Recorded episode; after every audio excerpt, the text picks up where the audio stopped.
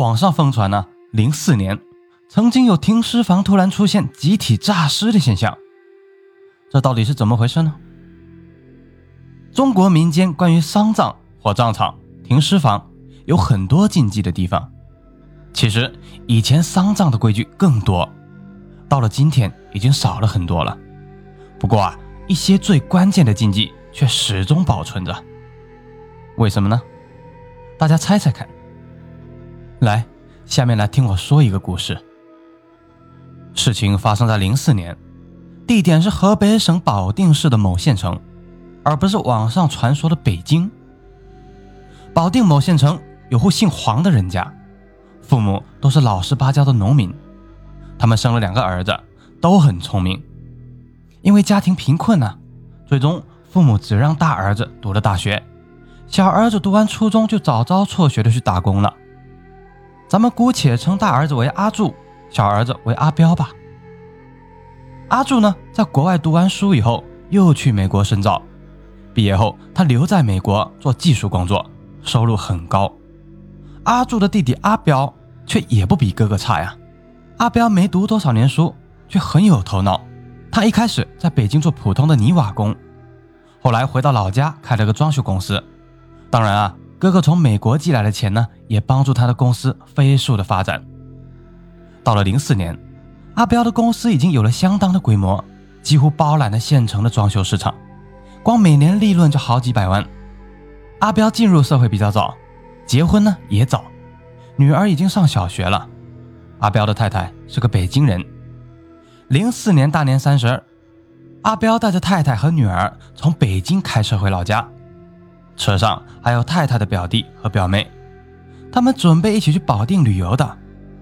天降大雨啊，这辆车冒雨行驶，也是运气不好，突然。旁边的山上落下几块飞石，正巧击中了车子的前挡风玻璃，玻璃顿时碎裂了，碎片飞溅，击伤了阿彪的眼睛。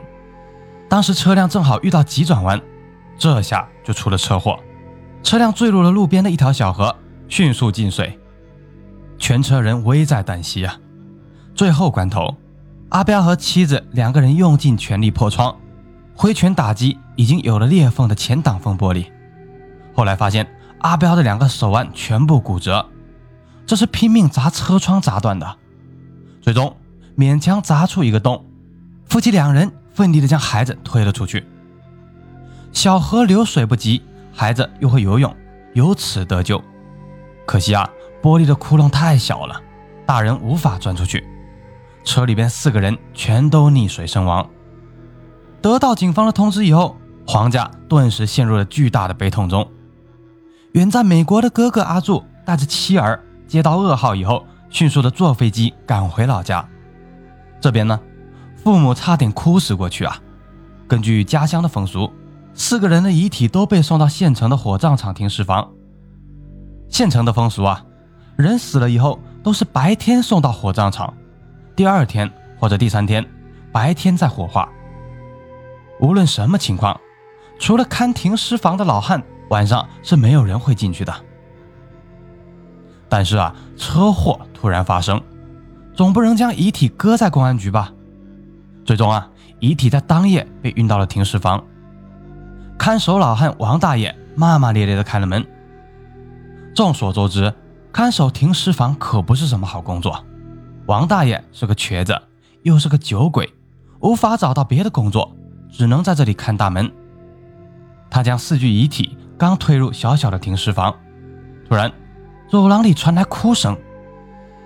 王大爷一惊，莫非是四个年轻人不甘心惨死，还魂了？火葬场停尸房经常出怪事，王大爷也见怪不怪了。刚喝了半瓶酒的王大爷带着醉意，缓缓走到走廊。果然啊，这不是鬼，而是死者的父母和一个老保姆。知道家人遇难以后，两个老人悲痛万分呐。根据当地的规矩，迅速赶来换衣服。老人身体都不太好，就由一个老保姆陪同。老保姆年纪大了，头脑有些糊涂，做事颠三倒四。当时老人家里养着一条小狗，一直是老保姆负责照顾。出事了以后，老保姆跟着老两口赶到火葬场。出发前，老保姆怕小狗在家中没人管，狂叫吵到邻居。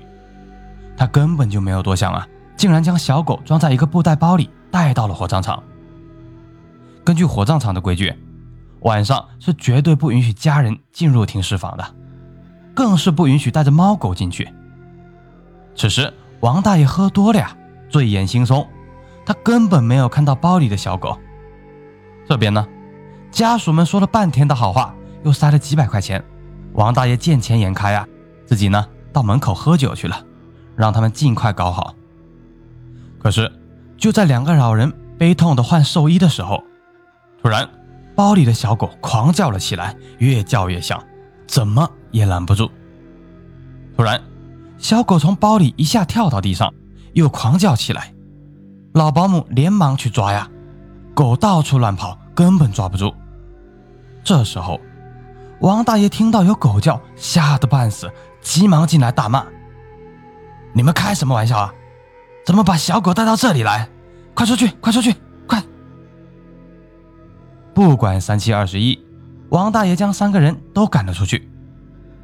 这王大爷也不敢留在停尸房啊，急忙锁了房门，自己去睡觉了。第二天一大早，王大爷开锁进房，准备将遗体推入化妆室。谁知道刚刚推开房门，王大爷就大吃一惊，四具尸体都七零八落的躺在地上。王大爷的第一个反应是。糟了，有小偷！以前也曾经出现过不怕死的小偷混入停尸房，干嘛呢？当然是偷窃遗体上的金银首饰。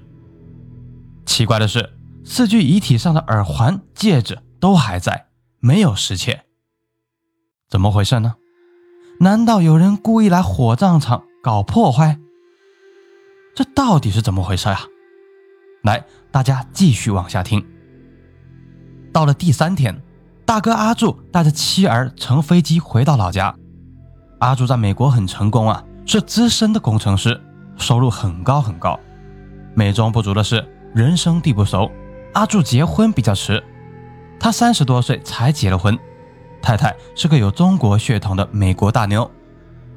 这个美国大妞的曾祖父是中国保定人，他的爷爷和爸爸都娶了白人做老婆。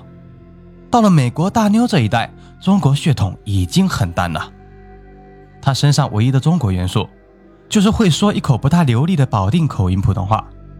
可惜啊，不认识字，也不会写。这美国大妞是个护士，工作辛苦，地位不高。他们零零年结婚，婚后生了一个男孩，今年才两岁。极为悲痛的阿柱，第一时间带着妻儿去了火葬场。想再看看弟弟。他的太太除了会说保定方言以外，完全是个美国人，对中国的各种风俗完全不懂。带着两岁的孩子到了火葬场以后，美国大妞被王大爷给拦了下来。那个小孩没有满三岁，不能进去停尸房，最多只能参加告别仪式。这样，阿朱让妻子带着孩子等在门口，自己进去了。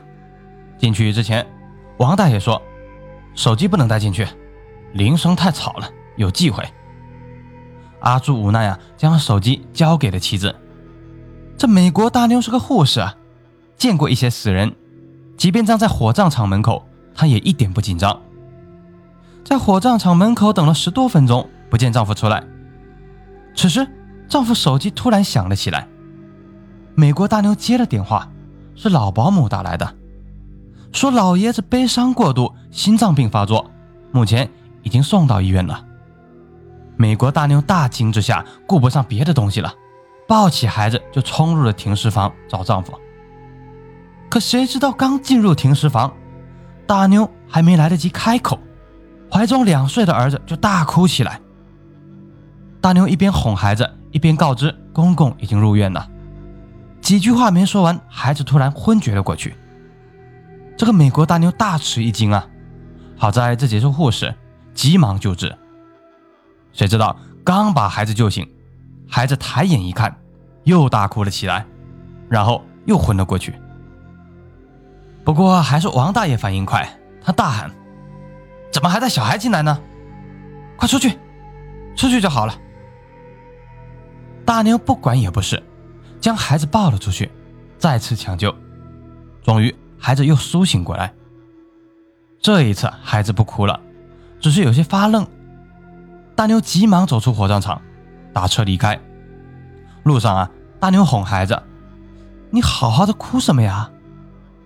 孩子一开始不说，后来才勉强挤出几个字：“四个人在房子里盯着我看，我害怕。”大妞将这件事告诉了阿柱，阿柱愣了一下，叹了口气，也没有说什么。第二天上午追悼会，随后就要火化了。这次他们不敢带孩子去了。老父亲心脏病虽然抢救过来，脱离了生命危险，却也不能去了。全家只剩老母亲和阿柱夫妻以及几个老亲戚。仪式开始之前，美国大妞去上厕所。上完厕所以后，她走回来的时候看错了路。上面说了，她不认识汉字，又有点傻乎乎的。三走四走，绕到了停尸房通往追悼会会馆的走廊里面。走廊里面空无一人呐。美国大妞没有多想，直接走过去。